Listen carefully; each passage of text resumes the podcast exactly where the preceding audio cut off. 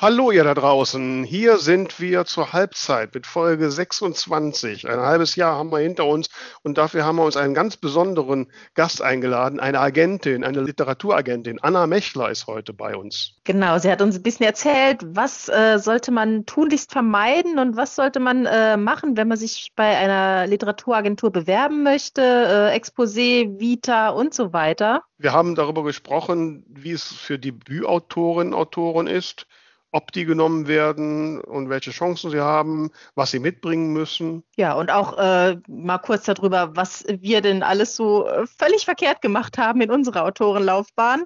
Also ihr könnt bestimmt ganz viele Tipps daraus ziehen. Macht es besser als wir und lernt.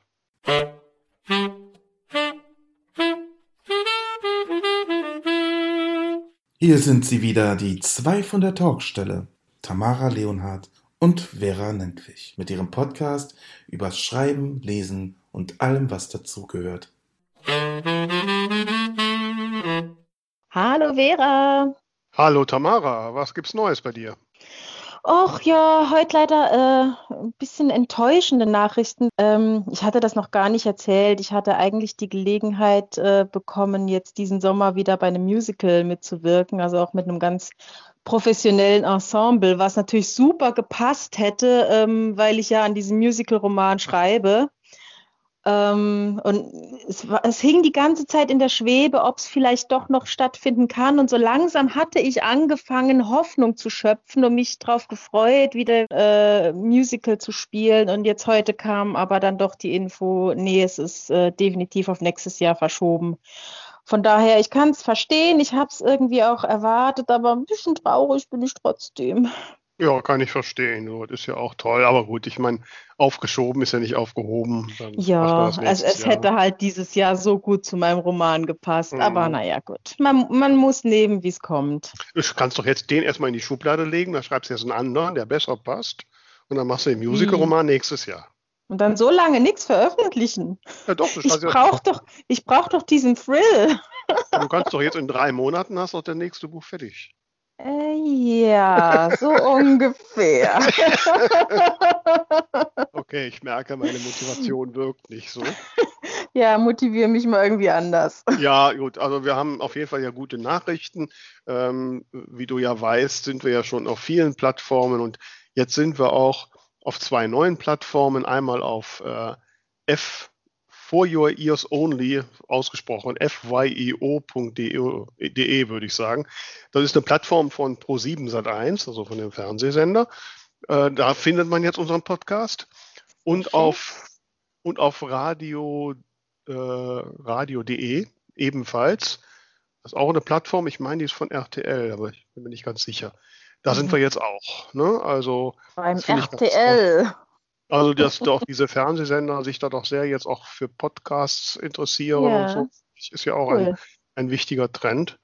Äh, mhm. Dazu passt ja, ne, äh, dass wir in die Apple Podcast Charts im Bereich Deutschland Hobbys eingestiegen sind auf Platz 173 von, ja, mega gut. von circa 300 gesamt. Also so gutes Mittelfeld, das ist für so einen jungen Podcast wie den unseren eigentlich nicht übel, finde ich. Ne? Ne, also ich habe mich gefreut. Ja. Obwohl so ganz jung, nicht? heute ist Folge 26, also quasi das halbe Jahr ist voll. Ne? Mhm, mh. Ja, ähm, wie sieht's denn aus? Du bist ja unsere Postmasterin. Haben wir denn Post? Sie haben Post. Ähm, ja, wir haben Post auf unserem, wenn wir schon vom, äh, über Kanäle sprechen, wir sind ja auch auf äh, YouTube, für alle, die jetzt keine, äh, keine Podcast-Plattform nutzen. Und da haben wir zu einer schon recht alten Folge aus dem Februar, zu Folge 10, äh, eine Nachricht bekommen von unserem lieben Kollegen Benjamin Spang, der ja hier schon mal so ein bisschen von sich erzählt hatte. Das war die Social Media Folge. Und da hat er geschrieben, Hey, eine sehr tolle Folge, hat Spaß gemacht, danke. Bei Social Media sage ich immer, done is better than perfect. Lieber Postings verfassen, die keine Bildsprache haben oder sonstige Kriterien erfüllen, als gar nichts zu posten. Was Links bei Instagram angeht, Facebook will ja, dass man auf der Plattform bleibt, denn dadurch können die Werbung ausspielen und damit Geld verdienen. Daher drosselt Facebook Beiträge mit Links in der Reichweite. Genau, ja, das ist immer so ein bisschen blöd. Man will natürlich den Leuten sagen, wo man die Sachen findet, aber dann, äh, das mhm. mögen die Plattformen nicht so gerne. Ähm, schreibt da noch, ich plane bei Insta immer Beiträge für Mittwoch und Sonntag. Das mache ich mit dem Tool Buffer. Das habe ich auch schon mal benutzt, aber es hat nicht immer ganz so funktioniert. Da muss ich ihn vielleicht nochmal fragen. Mhm.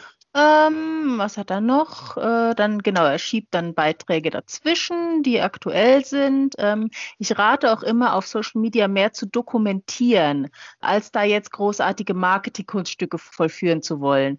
Dokumentiert auf Instagram einfach eure Arbeit, genau, so quasi so der, der Blick hinter die Kulissen. Das finde ich auch persönlich immer ganz spannend. Ähm, ein aufgeräumter Schreibtisch wie man sich Dreadlocks flechtet, welche Bücher man gerade zur Recherche. Ach, ein unaufgeräumter Schreibtisch, ja, das macht jetzt auch gerade viel mehr Sinn. Ein unaufgeräumter Schreibtisch, wie man sich Dreadlocks flechtet, welche Bücher man gerade zur Recherche liest und so weiter. Da hat man meist schon ganz viel Material. Liebe Grüße, Benjamin. Ja, lieber Benjamin, vielen Dank für deine Tipps. Ja, danke, ja. Benjamin. Ähm, wobei das mit der Dokumentation anscheinend ist dein Leben grundsätzlich fotogen. Meins ist es das nicht. ja, wenn er schreibt, unaufgeräumter Schreibtisch, also da könnte ich jetzt hier wirklich gerade mit dienen. mein, ja, mein also Computer also passt gerade so dazwischen. Das würde ich auch hinkriegen, aber würdest du das wirklich fotografieren wollen und auf Instagram stellen? Irgendwie auch nicht, ne? ne? Nee. Also von daher. Wir gucken mal bei Benjamin mal, Spang, was er da so für, ja, für Schreibtische hat. Genau, sein unaufgeräumter Schreibtisch ist wahrscheinlich, wahrscheinlich total unaufgeräumt arrangiert. Er soll es zugeben. ne? Auch jetzt. so, ja, ja. Ja, also wir versuchen das mit Social Media und bleiben dran. Also ihr könnt uns natürlich auch folgen und uns äh, Fragen stellen. Und gerade zu dieser Folge haben wir das im Vorfeld nämlich auch dazu aufgefordert, weil wir heute einen ganz, ganz spannenden Gast haben. Ähm, ja, wir haben eine Agentin da. Wenn ihr jetzt irgendwie an Matahari oder Emma Peel denkt, Nein, es ist ein natürlich nicht eine solche Agentin, es ist eine Literaturagentin. Obwohl mich die Frage direkt interessieren würde, ob sie auch Karate kann. Aber das fragen wir sie. Wir freuen uns sehr, dass sie heute da ist. Herzlich willkommen, Anna Mechler. Hallo, schönen guten Abend. Hallo. Ja, freut mich sehr, Anna. Wir haben uns ja aufs Du geeinigt. Ähm, ich habe so in der Vorbereitung ähm, festgestellt, dass äh, wir zusammen schon mal einen, einen, einen Blogartikel gemacht haben auf meinem Blog und der ist vom November 2013. Das ist jetzt schon eine, eine lange Zeit her. Allerdings, verdammt lang her. Ja, wie die Zeit vergeht. Damals war deine Agentur fünf Jahre alt, also wenn ich das richtig rechne, das ist jetzt zwölf Jahre. Genau. Äh, das ist ja schon eine lange Zeit für so einen, ähm, also da hast du dich wahrscheinlich jetzt im Markt etabliert, kann man das so sagen? Ja, mittlerweile denke ich schon, habe ich gute Verlagskontakte und habe auch tolle Autoren, die auch erfolgreich sind. Äh, vorher hatte ich auch tolle Autoren, aber es dauerte wirklich auch eine lange Zeit, ähm, bis die Agentur auch mal erfolgreich war und eben auch die Autoren dementsprechend von den Verlagen wahrgenommen wurden. Mhm. Ähm, wie habe ich mir das denn vorzustellen? Also bisher bin ich immer davon ausgegangen, dass das so mehr so ein Projektgeschäft ist. Irgendein Autor hat eine gute Buchidee und Exposé, was irgendwie ankommt und gerade in die Zeit passt und dann wird das verkauft. Ähm, ist das bei dir dann eher so, dass du sagst, okay, das ist jetzt ein Autor, eine Autorin, da glaube ich an deren Zukunft und da bleibe ich jetzt dran für die nächsten 20 Jahre oder wie sieht das aus? Also im Idealfall ist das schon so, dass ich mit dem Autor zusammen beginne, mit dem ersten Buch oder wie auch immer. Manchmal sind ja auch schon Vorerfahrungen da, aber dass ich den Autor dann in allen Lebenslagen begleite. Also dass es weit über ein Buch hinausgeht. Das ist ja das Ziel, die Autorenmarke aufzubauen. So wie mhm. das bei Oliver Becker zum Beispiel ist, der jetzt unter Leo Born die Mara Belinsky Thriller schreibt. Äh, der ist einer meiner ersten Autoren gewesen. Damals 2008 haben wir gestartet und jetzt ist er bei Lübbe eben als, und als Leo Born erfolgreicher Thriller-Autor. Mhm. Oder ja, auch Charlotte Jacobi, die, das ist ein Autorenduo, die, ähm, die haben wir jetzt als Marke bei Piper aufgebaut. Mhm. Wie habe ich mir das vorzustellen? Wie, wie baut man so eine Marke auf? Es ist viel Geduld und Hartnäckigkeit dabei, weil natürlich muss man erstmal einen Verlag finden, der Lust hat und ähm, mitzieht, den Autor aufzubauen, der vielleicht, wenn das erste Buch nicht so gut läuft, sagt, egal, wir machen weiter, wir gucken, wie wir das hinkriegen. Wir glauben an den Autor und wir wollen den erfolgreich im Buchmarkt etablieren. Und da muss man natürlich Geduld haben, was äh, oft schwierig ja. ist. Autoren müssen ja ohnehin schon viel Geduld haben, warten, bis die Agentin sich meldet, warten, bis der Verlag sich meldet, warten, bis das Buch erscheint, bis das Cover, das Lektorat äh, kommt. Das ist ja äh, ein einziges Geduldsspiel, aber äh, das gehört zum Autoren und leider auch zum Agentensein leider dazu. Was muss denn so ein Autor, eine Autorin mitbringen, damit du sagst, ja, das lohnt sich jetzt drin zu investieren? Wie du ja gerade sagtest, selbst wenn das erste Buch vielleicht nicht der totale Renner wird, aber ich sehe da was. Was, was suchst du bei den also, Autorinnen und Autoren? In erster Linie ist es, denke ich, Geschmackssache. Also mir muss das Projekt, das erste Projekt gefallen. Ich muss sagen, ja, da äh, habe ich mein Herz für gefunden, das, äh, da lege ich mein Herzblut rein. Äh, da kann ich mir vorstellen, dass ich einen Verlag auch finde. Manchmal gibt es auch Projekte, die finde ich toll, aber da weiß ich von vornherein, okay, das ist jetzt so verquer, da kann ich jetzt irgendwie zwei Jahre suchen und keinen Verlag finden. Oder manchmal sage ich auch, okay, es ist mir egal, ich finde das so toll, das Projekt, ich mache das trotzdem, ich probiere das, ich finde einen Verlag. Ähm, aber in erster Linie muss, muss es mir gefallen und dann ist es natürlich auch eine Sache der Sympathie.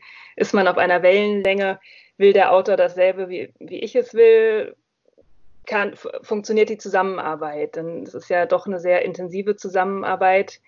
Ähm, die Autor und Agenten oder Agentin verbindet. Ähm, man ist im ständigen Austausch und ein Buch zu schreiben ist ja auch was sehr Persönliches.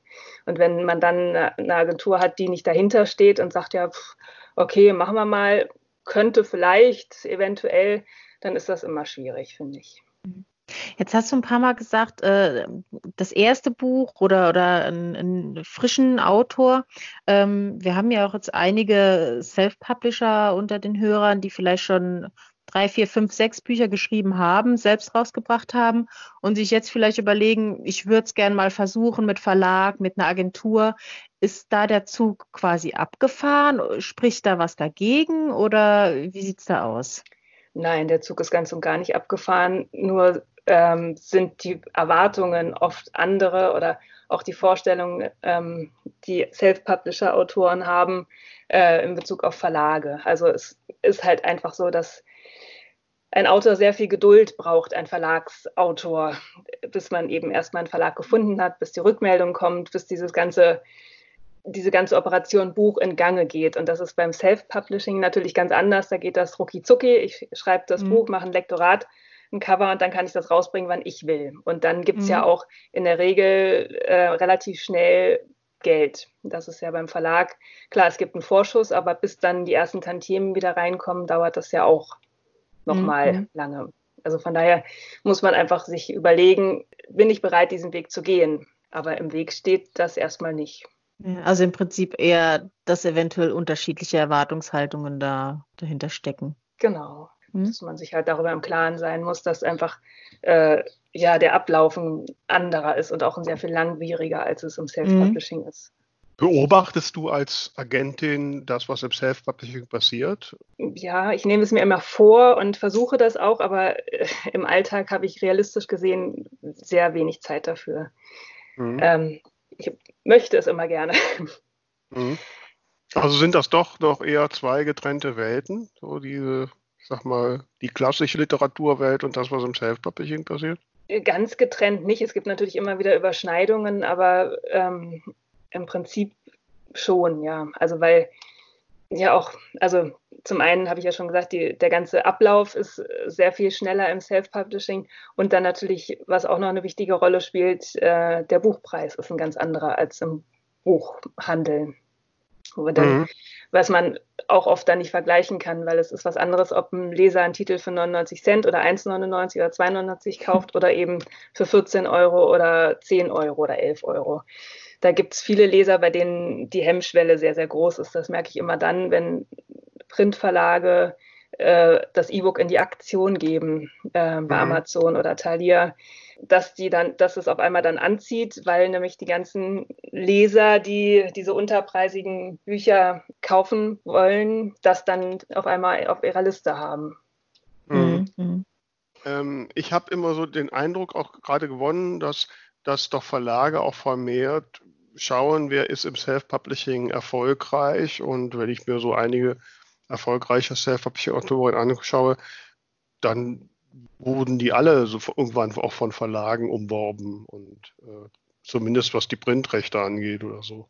Ja klar, Verlage gucken da auch, äh, sofern sie die Kapazitäten haben. Ähm, und dann ist es halt auch da. Also ich kenne auch viele Self-Publisher, die gar keine Lust haben, sich mhm. äh, dem Verlag unterzuordnen, weil sie sagen, wenn sie es selber machen, verdienen sie deutlich mehr äh, mhm. Sie haben alles in der Hand, können das Cover gestalten, wie sie wollen, können Marketing machen, wie sie wollen.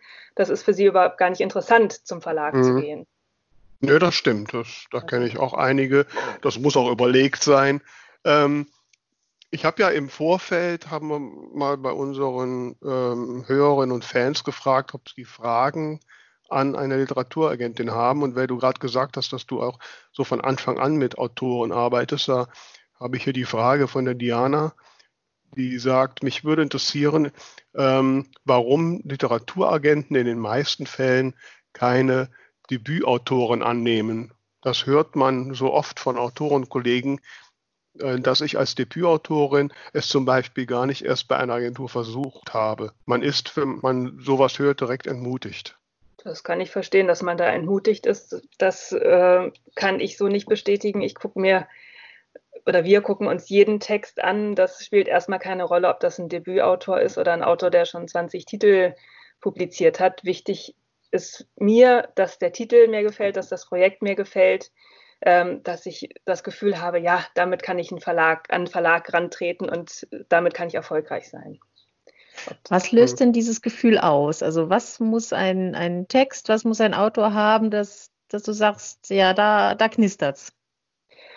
Der muss gut geschrieben sein, das muss eine tolle Geschichte sein, der muss was Besonderes haben, der Text. Ja, einfach, ich glaube, das ist einfach sehr viel Geschmack auch. Also mhm. zehn Lektoren, zehn Meinungen. Ähm, das merke ich immer wieder.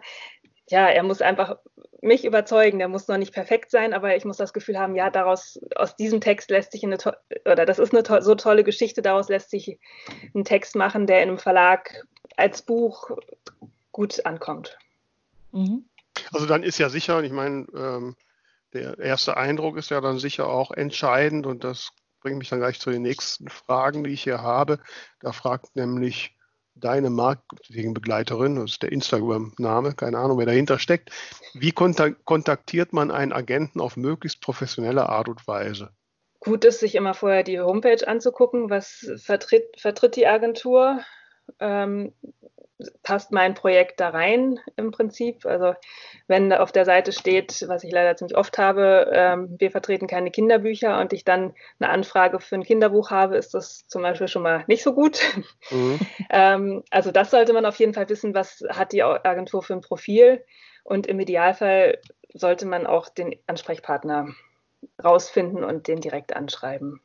Also, und dann eben das, mhm. was auf der, auf der Seite steht. Jede Agentur hat ja seine Anforderungen, die sind alle auch recht ähnlich. Also immer Leseprobe, Exposé, eine kleine Vita und ähm, damit ist man eigentlich schon auf der sicheren Seite. Mhm. Und der richtige Zeitpunkt ist im Prinzip, wenn man sein Manuskript zu Ende geschrieben, vielleicht ein, zwei Mal überarbeitet hat und sagt, ab hier wird jetzt demnächst dann mal an ein äh, ans Lektorat gehen oder so. Das wäre der Zeitpunkt oder wann sollte man sich um sowas kümmern? Ja, also für einen Erstkontakt finde ich das immer äh, den Idealfall, wenn ein Autor sein Projekt beendet hat, ein schönes Exposé geschrieben hat und den vielleicht auch noch mal ein bisschen liegen gelassen hat und noch mal überarbeitet hat und nicht äh, den Stift fallen gelassen hat und gesagt hat, so, jetzt bin ich fertig, jetzt gehe ich damit in die Welt. Das ist immer ein bisschen schwierig. Oder also, was ich auch immer schwierig finde, wenn das eben Debütautoren sind und das Buch noch nicht fertig ist. Mhm. Das ähm, weil gerade bei Debütautoren habe ich die Erfahrung gemacht, da ändert sich dann noch was, dann hat man plötzlich eine neue Idee oder man kommt nicht zum Ende und ähm, dann ist es immer schwierig, mit so einem unfertigen Projekt an eine Agentur heranzutreten. Also als wenn man natürlich schon diverse Erfahrungen hat und jetzt eine tolle Idee hat und meint, so mit der möchte ich jetzt aber von der Agentur vertreten werden, dann ist das was anderes. Aber für Debütautoren finde ich es wichtig, dass das Projekt fertig ist. Mhm. Dann habe ich jetzt hier noch die Frage von auch Diana, glaube ich, Diana Streichfeder. Inwiefern spielt bei der Einreichung die Autoren-Vita eine Rolle, wenn man sozusagen Debüt einreicht? Auf was wird beim Lebenslauf denn genau geschaut? Na, wichtig finde ich, dass der Autor auch einen Bezug hat zu dem, was er schreibt. Also nicht, ich lese eigentlich keine Bücher, aber ich habe mich jetzt mal an einem Buch versucht. So, da ist die Frage, okay, ja, schön, was, wo ist jetzt der Zusammenhang? Ähm, man muss nicht unbedingt mit Literatur zu tun haben oder in dem Bereich arbeiten, um guter Autor zu sein, aber man muss schon, denke ich, die Literatur lieben oder Bücher lieben, um äh, auch zu lesen und zu sehen, wie andere schreiben und sich inspir zu inspirieren. Also, also das heißt, erwartest du denn, dass da in der Vita so ein bisschen drinsteht, welchen Bezug man zu Büchern allgemein hat? Na, vor allen Dingen zum eigenen Buch. Das mhm. fände ich schon schön, wenn man sagt, ich habe das Buch geschrieben, weil, keine Ahnung, ich bin Psychotherapeut und musste mir jetzt mal das von der Seele schreiben oder keine Ahnung was. Also, mhm. oder ich fand das Thema einfach so krass, dass ich da jetzt einen Thriller draus machen musste. So. Das ist ja, sind ja ganz unterschiedliche Dinge, die Autoren inspirieren zu einem Buch. Aber äh, das finde ich immer spannend, wenn man auch so ein bisschen was darüber erfährt. Was hat den Autor dazu gebracht, dieses Buch zu schreiben? Ich habe immer gedacht, so gerade weil, also ich meine, ich erinnere mich ja auch mal an, die, das erste Buch ist ja eigentlich immer irgendwas, ja, was, also zumindest bei mir war es so und bei vielen, die ich gehört habe, ähm, das was Persönliches, irgendein persönlicher Bezug. Und ähm, und ich habe immer so gehört, dass das eher, wenn man da mit Profis drüber redet, die die Augen verziehen lässt. Und da ja schon wieder einer, der seine Lebensgeschichte verarbeitet. Insofern überrascht mich jetzt deine Aussage, dass du da den persönlichen Bezug äh, also, erwartest. Nicht unbedingt, dass, dass der Autor das so erlebt hat. Das habe ich nicht gesagt, ah, sondern okay. dass er, äh, was der Bezug zu dem Thema ist oder warum er genau dieses Buch geschrieben hat. Mhm. Jetzt gar nicht, dass es autobiografisch sein muss, um Gottes Willen. okay. Ja, muss man aufpassen. Jetzt, ne? Aber ich meine, äh, Tamara, bei dir ja auch. Ich meine, welchen persönlichen Bezug hatte dein erstes Buch? Ja, mit dem Singen, mit der Musik, ja, bestimmt? Ja, genau. Die Musik und äh, war viel mit England drin. Also ich habe für mich gesagt, ähm, ich suche mir Themen aus, die ich kenne und liebe. Da muss ich mich, wenn ich schon all die neuen Dinge entdecken muss beim Schreiben, muss ich mich nicht auch noch mit wahnsinnig viel Recherche ähm, herumschlagen. Mhm. Genau, und das ist doch ein schöner Ansatz. Ja gut, wobei, liebe Anna, ich möchte dich daran erinnern, dass du mein erstes Buch nicht wolltest. Ja. das stimmt. Hast du gesagt, da muss ein erzählendes, das war zu persönlich, das sollte ein erzählendes Sachbuch werden oder sowas hattest du gesagt. Ne? War das nicht diese, äh, deine Ermittlerin? Nee, nee, die Ermittlerin nicht, die habe ich dir nicht vorgestellt. Nee, Wunschleben war das damals. Okay. Hast du schon ja. vergessen. Hast du verdrängt. 2013, das ist schon was her. Jahre äh, Manuskript. Das hat mich geprägt. äh, ja, ich habe, wie gesagt, ich habe nicht gesagt, dass das ein autobiografisches Buch sein muss, sondern es muss halt, es muss vom Autor einen Bezug dazu geben. Ich kann nicht über, natürlich kann man auch alles recherchieren, aber es ist natürlich schön, so wie Tamara sagt, äh, dass dass das Herzblut dafür schlägt, das Herz schlägt dafür. Und deswegen baue ich mir das Setting so äh, in dem Themenbereich, in dem ich mich wohlfühle und alles andere kommt dann dazu an Plot und Geschichte. Mhm. Gibt es aktuell Themen, die, wo du sagst, die, die haben jetzt besondere Chancen? Ja, vor Corona hätte ich das sofort beantworten können. Momentan finde ich es äußerst schwierig, da alle Verlage immer noch in der Schockstarre sind und äh, in der Kurzarbeit. Und ja, im Moment ist die Verlagswelt so ein bisschen auf den Kopf gestellt, habe ich das Gefühl. Mhm, mh. Ist es denn so, also ich habe jetzt, also im Self-Publishing ist es eher so, dass die Zahlen sich positiv entwickelt haben, weil die Leute irgendwie mehr Zeit zum Lesen haben. Ähm, ist das bei den Verlagen nicht so? Nee, leider nicht. Hm? Also, Im Printprogramm ist das nicht so. Es gibt natürlich die großen Bestseller, die jeder schon mal lesen wollte und jetzt endlich die Zeit dafür hat. Aber so gerade ähm, Autoren, Debütautoren oder Mitlist-Titel, ähm, die keine Chance haben, durch Lesungen und andere mhm. Maßnahmen auf sich aufmerksam mhm. zu machen, die gehen im Moment total unter. Und mhm. auch der Buchhandel war ja lange geschlossen. Es gab viele mhm. Buchhändler, die ganz toll äh, reagiert haben und äh, trotzdem Bücher verkauft haben und sich eingesetzt haben. Aber äh, gerade die großen Ketten ähm, haben das ja nicht getan oder wenig, weniger getan und eben Amazon ja auch. Und ich glaube, da ist einfach, oder ich weiß, da ist sehr, sehr viel Verlust ähm, in diesem Jahr. Jetzt ja. hast du gerade Lesungen angesprochen. Ähm, so sowas wie Lesungen organisieren und so weiter, ist das auch Teil deiner Arbeit oder ist das dann doch eher eine Verlags- oder Autorengeschichte? Ja, also das mache ich selten, wenn es sich ergibt, äh, dass ich mit einer Buchhandlung spreche oder äh, mit einem Lesungsort spreche und die noch jemanden suchen und ich jemanden habe, ähm, einen Autor habe, der darauf passt, dann natürlich immer. Aber mhm. ansonsten organisiere ich die Lesungen nicht. Das macht entweder der Autor selbst oder eben der Verlag im mhm. Idealfall. Okay. Wie das heißt, entscheiden... es geht mehr so um die Vermittlung, Entschuldigung. Genau, um die, die Vermittlung zwischen Autor und Verlag. Mhm. mhm. Wie entscheidend ist denn jetzt bei, also bei so einer Entscheidung von dir, aber auch von einem Verlag, ein Auto zu nehmen, äh, seine Präsenz oder vielleicht auch, dass er schon bewiesen hat, ähm, dass er sich vermarktet, äh, sei es im Internet, aber auch durch Lesungen und solche Sachen. Das kommt immer ganz auf den Verlag an. Also es gibt Verlage, bei denen ist es total wichtig, dass die Autoren gerade Lesungen auch machen ähm, und auch selber organisieren. Klar wird der Verlag das unterstützen, aber ähm, dass der Verlag, äh, dass der Autor selber Lesungen organisiert, das wird auch immer wichtiger, äh, egal ob großer oder kleiner Verlag. Und dann kommt es äh, total auf das Projekt an, wie wichtig das ist im Vorfeld, dass der Autor äh, sich gut selber vermarkten kann. Mhm. Also das ist jetzt nicht das ausschlaggebende Kriterium äh, eines Verlages, um ein Projekt zu kaufen oder nicht. Also das heißt so der, der total schüchterne und zurückgezogene Autor-Typus, der am, noch über, unter Pseudonym schreibt, damit keiner weiß, dass es ist, der hat trotzdem noch eine Chance. Wenn er ein tolles Buch geschrieben hat, auf jeden Fall. Okay. Jetzt haben wir die ganze Zeit über Autoren gesprochen und die Kriterien.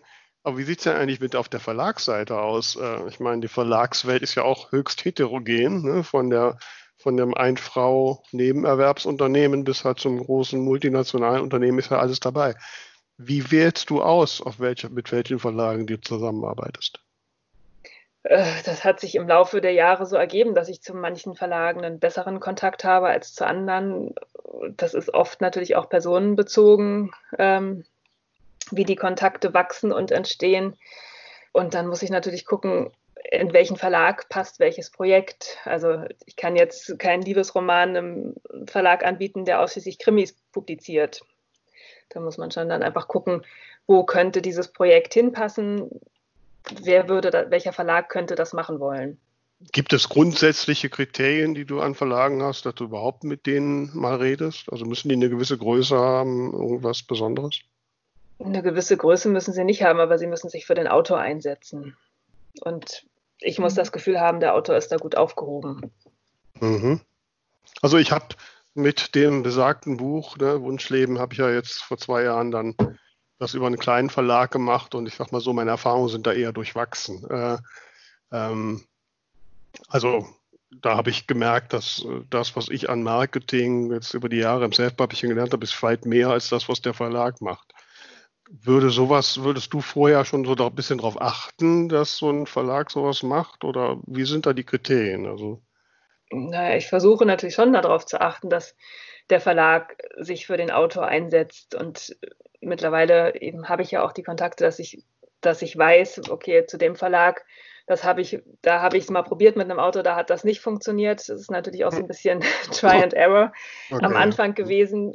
Äh, als ich angefangen habe, da war ich ja auch froh, dass ich meine, ich habe angefangen mit einem Verlagskontakt mhm. und da war ich froh, wenn ich einen Termin auf der Messe gekriegt habe bei den Verlagen. Also so ähm, mittlerweile habe ich eben die Kontakte und kriege die Messetermine, mhm. auch die Termine in den Verlagen äh, und weiß natürlich auch schon, okay, da wird das jetzt schwierig oder da brauche ich das mit dem Projekt gar nicht probieren, weil das geht da unter. Ich würde ganz gerne nochmal äh, auf das Thema Autorenmarke zurückkommen, weil mich das persönlich doch auch sehr interessiert. Also du hast jetzt gesagt, äh, du baust die zusammen mit dem Autor auf. Ähm, wie, wie geht man da vor? Also was, was für Schritte unternimmst du da? Wie wird sich da abgesprochen? Was kann man da tun? Das kommt ganz auf den Autor drauf an. Also Charlotte Jacobi zum Beispiel ist äh, eine Autorenmarke. Das sind zwei Autoren, Eva Maria Bast und Jörn Precht, die beide auch einzeln schreiben und beide auch sehr viel schreiben und eben zusammen bei Piper als Charlotte Jacobi auftreten und schreiben. Und da war es wirklich auch wichtig, dass sie jetzt viel geschrieben und publiziert haben. Und da ist jetzt die Elbstrand-Villa Saga, eine Trilogie rausgekommen letztes Jahr und der dritte Teil jetzt im Februar. Da kommt im, äh, im November äh, die Douglas-Schwestern und im nächsten Jahr wird es eine neue Saga geben.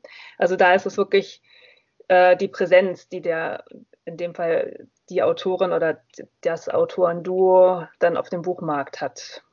Also geht es weniger darum, wie, wie präsentiert man sich jetzt, wie äh, zeigt man sich, was, was erzählt man den Leuten? Nein, es geht vor allen Dingen darum, wahrgenommen zu werden auf dem Buchmarkt. Mhm. Und es gibt auch mhm. Autoren, die schreiben in verschiedenen Genres und dann ist halt die Überlegung, kann man das alles unter einem Namen machen oder nimmt man nicht lieber für das ein oder andere Genre äh, ein Pseudonym, damit, ich, damit der Leser nicht verwirrt wird und damit man das besser etablieren kann. Das heißt aber Wahrnehmung auf dem Buchmarkt, also letztlich Bücher schreiben. Also alles andere, was die so machen, ob die jetzt irgendwie Social Media sind oder sonst was, ist da nicht naja, so. Naja, das eine impliziert ja das andere. Wenn ich als Autor mich nicht zeige in den Social Medias, dann werde ich auch schlechter wahrgenommen. Mhm. Also ist es schon natürlich, wird es auch immer wichtiger, Facebook oder Instagram oder Twitter oder eben Lesungen zu gestalten.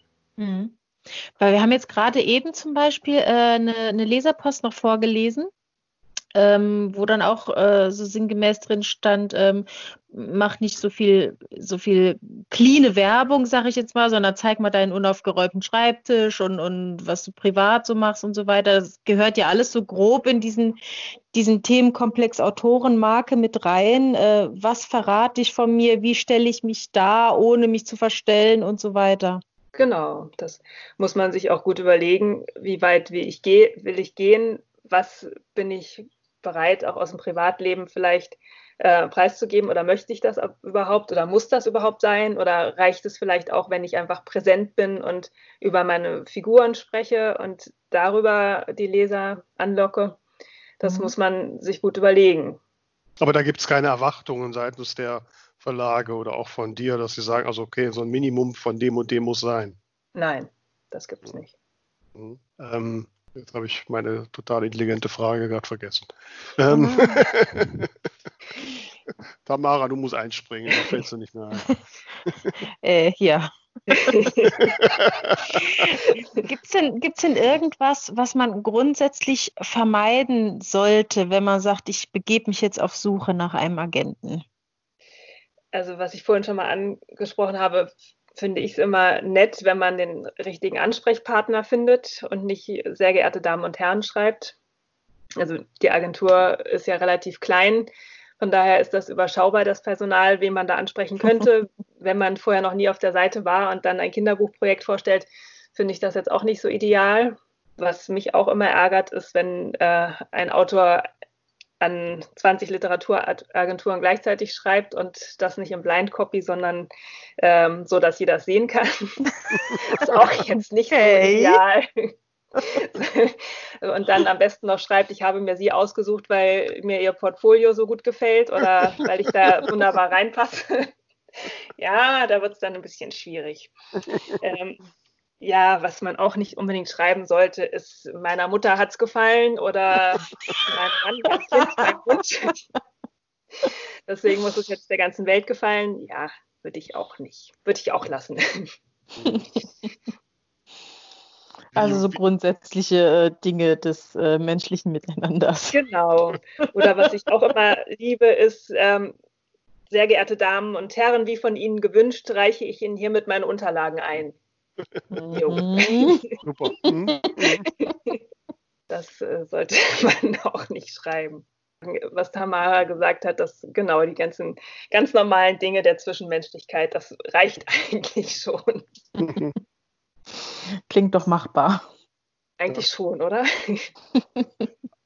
Du sagst jetzt immer, wenn du es als Beispiel nennst, dass du keine Kinderbücher machst. 2013 hast du gesagt, dass du Fantasy nicht magst und keine Fantasy machst. Hat sich das geändert? Äh, das, ich lese privat keine Fantasy und deswegen finde ich es schwierig, den Fantasy-Markt einzuschätzen und das hat sich auch immer noch nicht geändert. Nein. Aber das Mhm. heißt nicht, Ausnahmen bestätigen die Regel. Ich habe auch Autoren, die schreiben Kinderbücher, so ist es nicht. Ach, Aber ähm, es kommt auf den Autor an und oft ergibt sich sowas ja auch. Also ähm, der Oliver Schlick zum Beispiel, der hat erst Jugendbücher geschrieben und jetzt schreibt er ganz wundervolle Kinderbücher. Und natürlich ne- sage ich nicht so, jetzt musst du woanders hingehen, weil jetzt schreibst du Kinderbücher, jetzt will ich Mhm. dich nicht mehr, sondern ähm, der schreibt genauso tolle Kinderbücher, wie er Jugendbücher geschrieben hat oder schreibt. Und natürlich vertrete ich ihn weiter. Mhm. Die Jetzt haben ist auch alle was Fantastisches. Also Mhm. das, ja, also man kann oder ich schließe da nie was von vornherein aus, aber wenn ein Autor sich neu bewirbt bei der Agentur, dann äh, sind das schon Dinge, die es zu beachten gilt. Mhm. Jetzt ist mir meine intelligente Frage auch wieder eingefallen, äh, wenn du gerade so sagtest, äh, bei den Charlotte Jacobi, dass die viel schreiben. Gibt es so eine Schlagzahl, äh, an die man Bücher schreiben muss, die von Verlagen und so erwartet wird? Äh, das kommt da auch wieder aufs Genre drauf an. Also wenn man eine Familiensaga schreibt, die ja in der Regel aus drei oder vier Teilen besteht, äh, dann ist es schlecht, wenn dann nur, ein, also momentan, früher war das auch anders, aber momentan ist es äh, die Regel, dass die dann in einem oder spätestens in zwei Programmen erscheinen. Sprich, man muss äh, diese Saga in einem Jahr geschrieben haben. Ähm, und das, also heute, heutzutage ist es schlecht, wenn das dann vier Jahre dauert, bis dann diese komplette Saga auf dem Markt ist. Wenn man jetzt äh, Standalones schreibt oder dann, dann ist es, ist die Schlagzahl wahrscheinlich nicht so wichtig, aber also in der Regel schon ein Buch pro Jahr oder anderthalb Jahre. Da bin ich ja noch, da bin ich ja noch im, da, da kann dann noch was klappen. Ja, Gibt es noch Hoffnung, ja? ja da gibt es noch Hoffnung. Ja, ja. Ähm, jetzt mal direkt, ne, also ich gebe ja nicht auf, so nach, jetzt wo wir nach sieben Jahren nochmal wieder reden. Welches Projekt würde ich, soll ich denn mal machen, damit du mich dann erhörst und wir jetzt gemeinsam den Verlagsmarkt erobern? Du hast ja die Krimi-Reihe. Mhm. Ähm, ein Cozy Crime wäre Ja. schon. Ein Cozy Crime mit einer witzigen Ermittlerin und Ja, einem guten. Setting. Genau, das hast du schon. Muss ich ein neues machen? Muss ich ein neues Genau. Setting? Ne? Ja, gut. Oder einen, hm? einen schönen Liebesroman. Mhm. Okay. Das ist meine Abteilung. Ja, ne? Mach doch mal, mach doch mal eben hier so einen, so einen kurzen Anreißer, was du gerade schreibst. Dann, Anna, kannst du direkt zugreifen. Wir handeln schon direkt mit Vorschuss dann aus. Ne? So. Okay, äh, ich zahle die Vorschüsse Ja. nicht, ja. Ich bin ja so gut im Pitchen.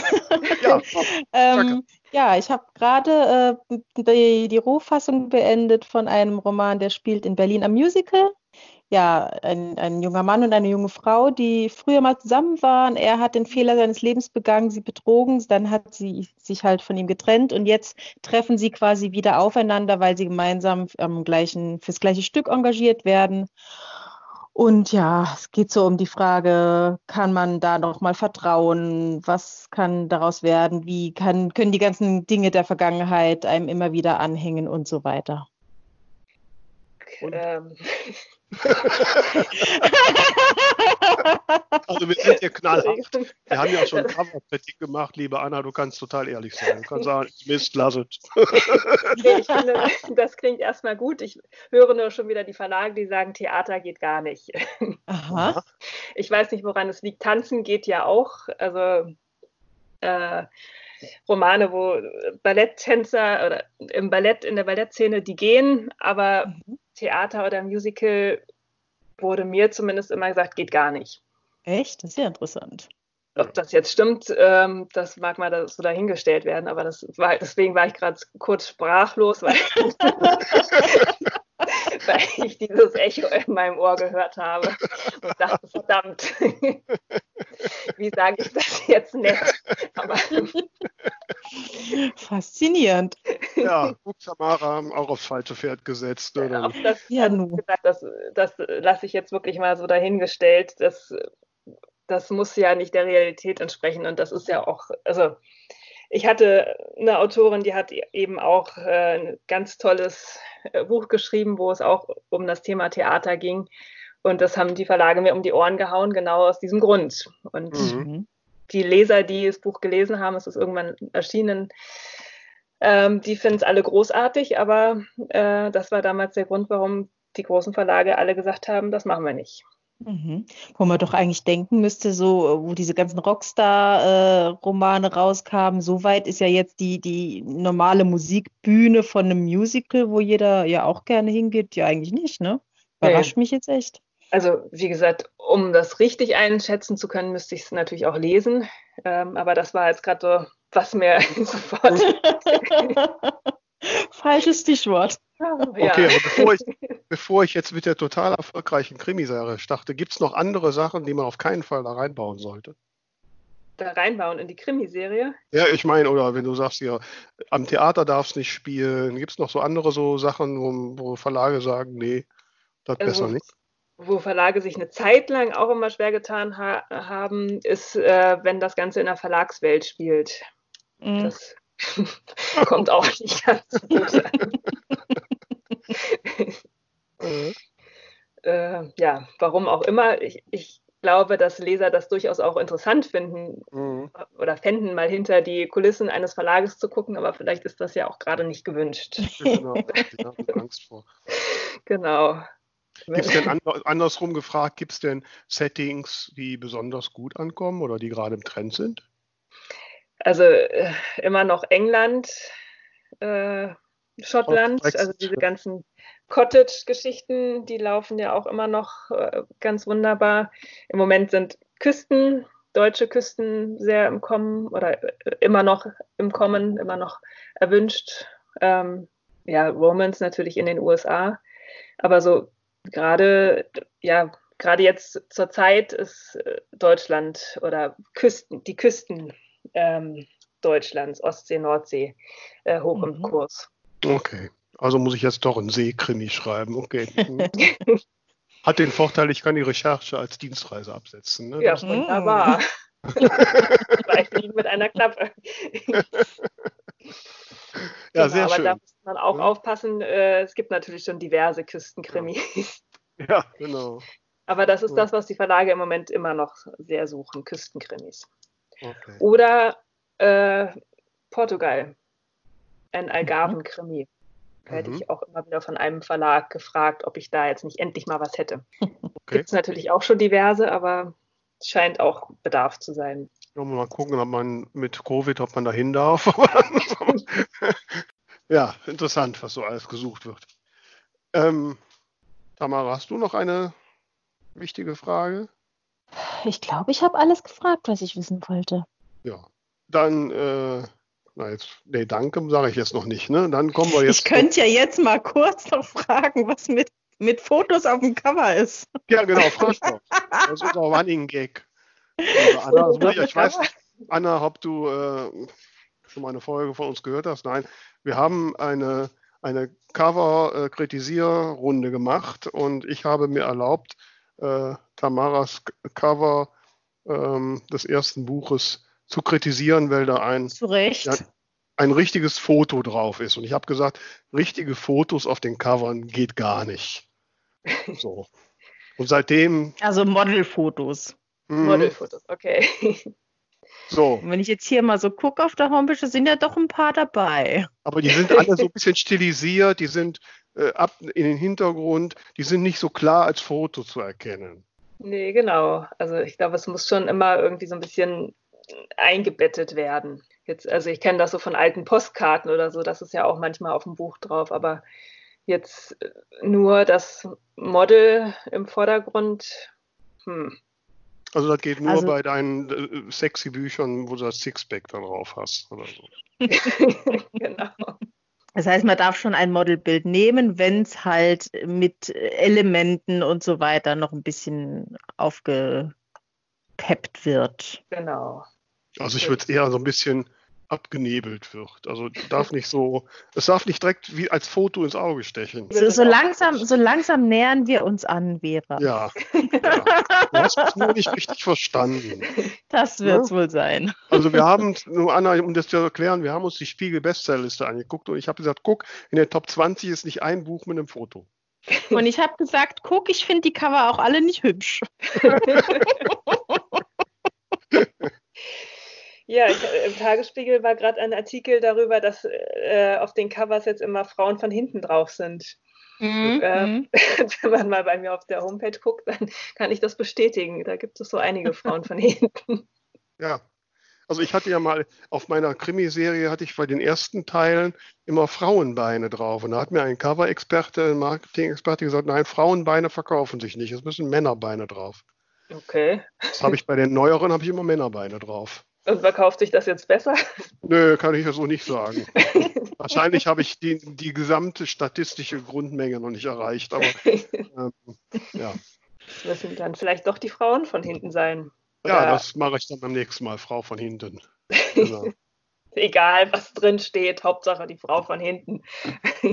ja, und ich meine, die Leser müssen erstmal dazu greifen und es kaufen. Wenn sie es gekauft haben, ist das schon mal gut. Ne? Genau, dann anfangen. Genau. Ja, also da haben wir jetzt doch ziemliche Geheimnisse über die Verlags- und Agenturwelt gelüftet. Finde ich ganz toll, liebe Anna. Ähm, und ich, ich, schreibe jetzt den nächsten Code. Also ich muss jetzt erst Frau Schmitz weiterschreiben, das ist mein aktuelles Produkt. Frau, äh, Frau Schmitz macht das Glück, ist mein Arbeitstitel. Ah, ähm, aber das kann ich noch nicht pitchen, also lassen wir. Also es bleibt spannend ne? und ähm, wahrscheinlich wirst du jetzt nach dieser Folge natürlich von tausenden Manuskripten überflutet. Um Gottes Willen. Ja. Dann freut sich meine Kollegin. Sollte es sich da ein Superstar daraus entwickeln, dann möchten wir bitte Nachricht haben. Ja, ja also ähm, bitte dann dazu schreiben, wer diesen Podcast gehört hat und äh, sich daraufhin bewirbt. Sonst weiß ich das genau. ja nicht. Hat genau, man nicht normal im Podcast halt immer so, so, so äh, Gutscheincodes? ja, genau. ein, ein, einen Agenturvertrag zu gewinnen, genau. das ist gefährlich. Ja, genau. Ja, aber dann, ich meine, jetzt sind wir doch so an den Höhepunkt angekommen und da fehlt uns doch jetzt nur noch das Ding der Woche. Das Ding der Woche.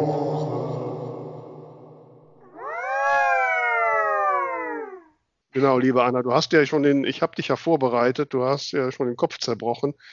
Äh, hast du ein Ding der Woche für uns und unsere Hörerschaft? Also natürlich ist das Ding der Woche ein Buch. Wie sollte es anders sein? Und zwar habe ich gerade von Attika Locke Heaven My Home gelesen und bin sehr, sehr beeindruckt davon. Es hat mir sehr gut gefallen. Ähm, es ist leider, muss man sagen, hochaktuell. Ähm, das spielt in Amerika, geht um Rassismus und äh, die Trump, die Trump-Regierung. Ähm, ja, also das hat, kann ich sehr, sehr empfehlen, dieses Buch. Das äh, hat mir sehr viele schöne Lesestunden beschert.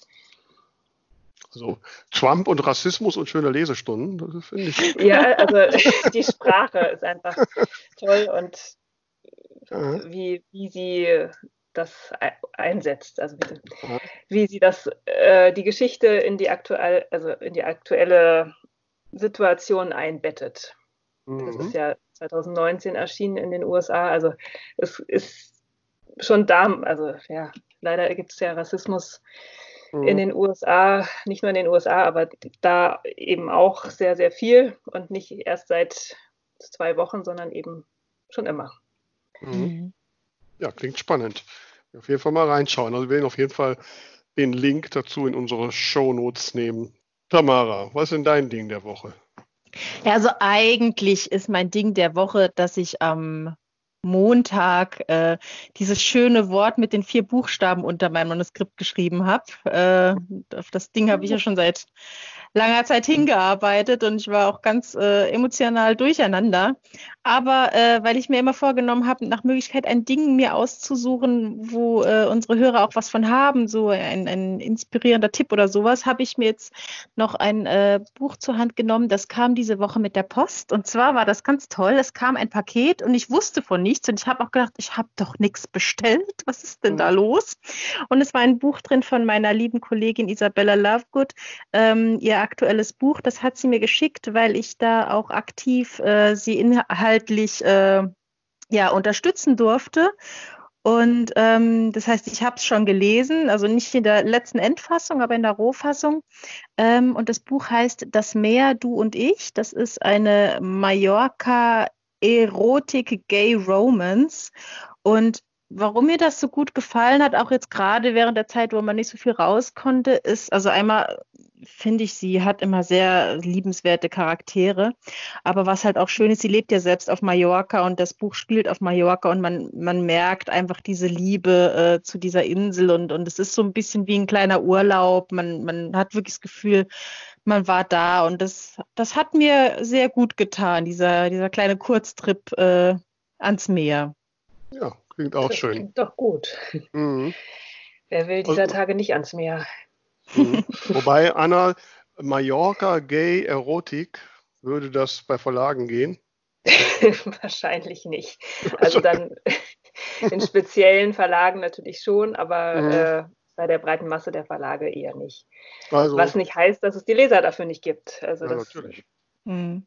ist ja immer das, der, der, die große Kluft zwischen das, was die Leser wollen und das, was Verlage meinen, die, dass die Leser wollen. Mhm. Das ist ja nicht immer das, äh, es stimmt ja nicht immer überein.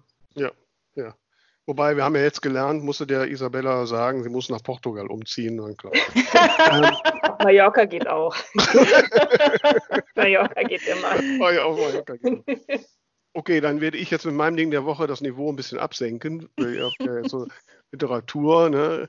Ähm, ich, schaue ja gelegentlich dann doch mal Fernsehen und äh, die letzte Zeit ja doch, doch immer eher so das Gestreamte. Und da bin ich jetzt durch Zufall, mehr so aus Langeweile, an einem Abend bei der ZDF-Mediathek äh, gelandet und habe da so ein bisschen rumgeguckt und bin da auf, wie ich finde, eine Perle gestoßen. Da gibt es nämlich eine britische, ja, kann sagen, Cozy Crime Serie mit dem Namen Agatha Raisin, also auf mhm. Deutsch Agathe Rosine. äh, äh, das ist eine, eine sehr taffe, sehr erfolgreiche PR-Managerin in, in, London, die sich das Ziel gesetzt hat, wenn sie genug Geld zusammen hat, dann macht, verkauft sie die Firma und zieht aufs Land in ein schönes Cottage und, äh, und ordnet sich im Dorfleben ein, was natürlich dann zu einem ziemlichen Kulturklech führt. Und dazu gibt es dann immer wieder Morde, die sie dann anfängt aufzuklären. Und eine sehr, sehr schöne, äh, amüsante, unterhaltsame Reihe. Ich habe die erste Staffel, die zehn Teile, so quasi am Wochenende weggebinged. Und heute Morgen kam die Nachricht von der ZDF-Mediathek, dass es jetzt gerade Staffel 2 gibt. Also ich kann weiter bingen. Also kann ich nur empfehlen, macht richtig Spaß. Ne? Wo man so bei Cozy Crime war. Hört sich auch gut an. Ja. Kann ich mich inspirieren, damit da mit dem Erfolg dann doch nochmal was wird. Ähm, Auf jeden Fall. Ja, liebe Anna, ich finde das ganz toll, dass du nach sieben Jahren, dass wir da endlich wieder ein Gespräch führen konnten und äh, dass du uns so viel Einblicke gegeben hast. Danke, dass ich da sein durfte. ja, sehr gerne, äh, sehr gerne. Ich hoffe, du hattest auch etwas Spaß äh, mit uns und äh, ja, und wie gesagt, wenn jetzt der Wust an Manuskripten bei dir landet, dann sind wir es schuld. Ne? Ja, bitte dann dazu schreiben. Genau, genau. Kann, ich, genau. Das nicht, damit kann ich das nicht auf euch zurückführen. Genau, damit wir die Provisionen aushandeln können. Genau. Wenn das mit dem Schreiben schon nichts klappt, dann müssen wir da anders machen. Ja, ähm, B ist immer ein Weg, ne? Ja, wir schaffen das. Ja, ich danke dir sehr, wünsche dir eine schöne Zeit und äh, hoffe, dass es jetzt nicht wieder sieben Jahre dauert, bis wir miteinander reden. Vielleicht gibt es ja irgendwann auch wieder eine Messe, ne? Oder so. Genau, vielleicht, also Frankfurt setze ich dieses Jahr aus, das habe ich schon äh, entschieden, aber ich hoffe sehr auf Leipzig nächstes Jahr. Hoffe ich auch sehr drauf, ja.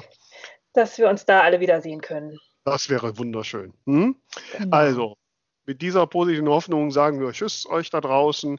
Habt viel Spaß, vergesst euch, uns zu folgen und der Welt von uns zu erzählen, damit wir reich und berühmt werden. Tschüss. Tschüss. Ciao, ciao.